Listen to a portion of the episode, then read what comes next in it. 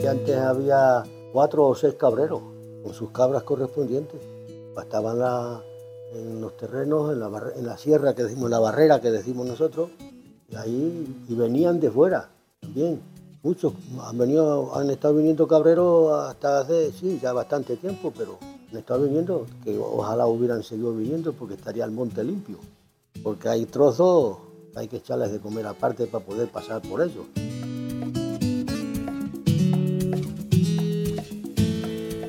Turismo en Garguera de la Vera. Señalización turística inteligente en formato audio. Mirador Cancho de la Estrella. El mirador del Cancho de la Estrella ofrece unas vistas espectaculares. Si miramos al noroeste podemos contemplar la Sierra de San Bernabé, la cual forma una línea divisoria que trazan las vertientes de los ríos Jerte y Tietar, o lo que es lo mismo, la línea que separa las comarcas de la Vera de la del Jerte. En la vertiente del Jerte es donde nace la garganta de Marta, la garganta de los Bajarones y el arroyo de la Dehesilla. En la vertiente del Tietar nace la garganta del Obispo y los arroyos del Rabanillo, Pilones, Plasencia y Cuadrilleros. ahí veníamos a jugar a lo mejor los muchachos de, crío. Y nada más nosotros llevamos la barrera, la barrera, porque luego después dentro de la barrera hay fincas y cada una tiene también su nombre. En esta sierra de San Bernabé podemos encontrar seis árboles declarados singulares por la Junta de Extremadura. Se trata de cinco castaños en el término de Casas de Castañar, los castaños de Esconde Lobo y el roble grande de la Solana, embarrado. Si miramos hacia el sur encontraremos dehesas de pastos y robledales, además de tierra de agricultura donde se sembraba trigo y otros cereales que aparte del grano tenían otros usos. Allí en la acera se hacía la era, cada cual hacía su chocito y llevaban allí las gallinitas y criaban los pollitos allí en las eras, cada uno conocía lo suyo.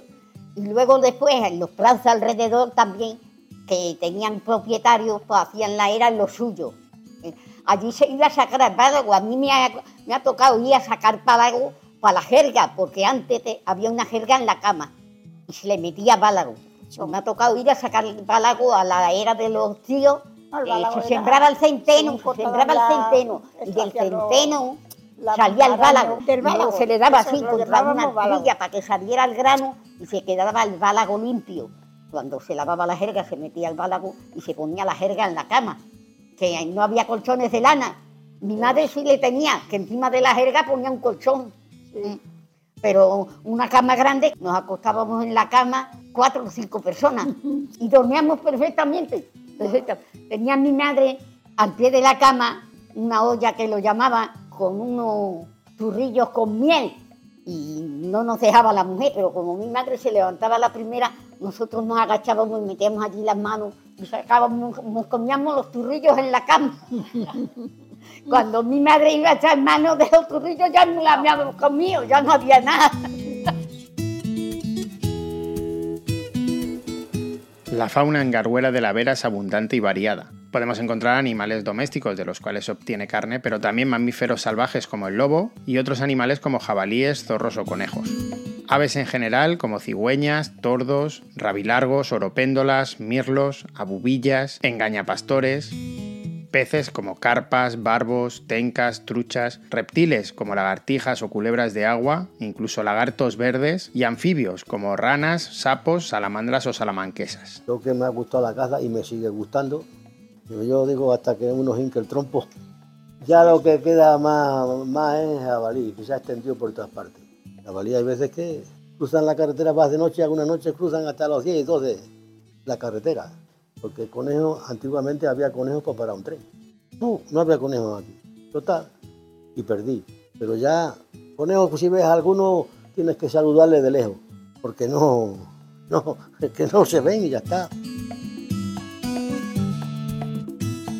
El roble es el árbol típico del municipio de Garguera de la Vera, de la misma manera que el pasto es la hierba que abunda en las fincas y praderas y que sirve de alimento al ganado vacuno, caballar, ovino y caprino de esta zona. Es a finales de la primavera cuando se recoge el heno, para alimentar al ganado durante los meses de mal tiempo o periodos de escasez de comida en el campo, es decir, los meses de otoño e invierno. Aquí se pueden encontrar alisos, fresnos, chopos, sauces y hojaranzas, junto a los arroyos y gargantas. También abundan zarzales, escoberas, sacapeos, torbillos y tomillos, así como saucos, gordolobos, espinos y otros rosales silvestres. Los frutos obtenidos de los diversos árboles y plantas pueden ser manzanas, higos, castañas, peras, cerezas, madroños, sandías o melones. Además, ha sido muy importante el cultivo del algodón y del tabaco. Casi todo roble, todo roble y, retama, coba, que decimos también, y zarza, mucha. Te digo que hay cachos que ya vas andando creyendo que vas a pasar y te tienes que volver para atrás porque ya no... Sí, hay vacas, pero es que eh, a la zarza no las meten mano. Pero a la cabra, pues sí, pero la vaca no. La vaca, la hoja del roble y eso sí. Hay oranzo también. El oranzo es una especie, también un árbol árbol y un árbol hay veces que hay, hay oranzos de, de gárrate, grandísimos. Dan unas bolas. En, tiempo, en un principio son verdes, luego se tornan amarillas y por fin negras. No tienen más que pipo, poco más, pero hemos comido muchas. Hemos comido muchas.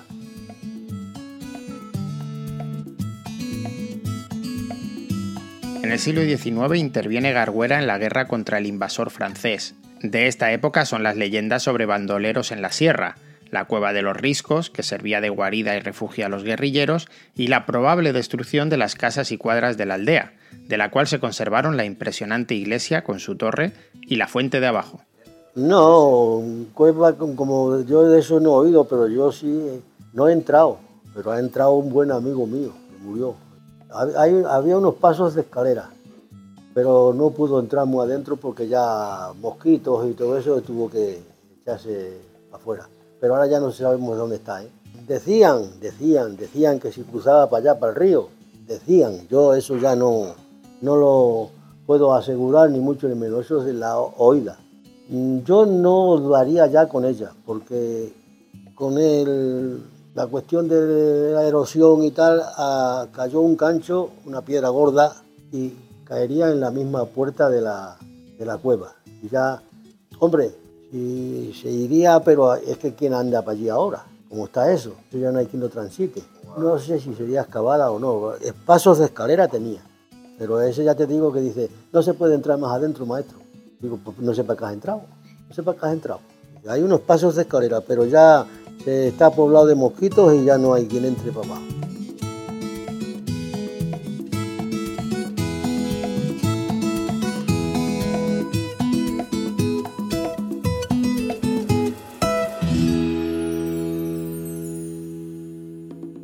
Una producción de Radio Viajera financiada en el marco del Proyecto para el Desarrollo de los Pueblos Inteligentes de la Junta de Extremadura y la Unión Europea con el apoyo del Ayuntamiento de Garguera de la Vera.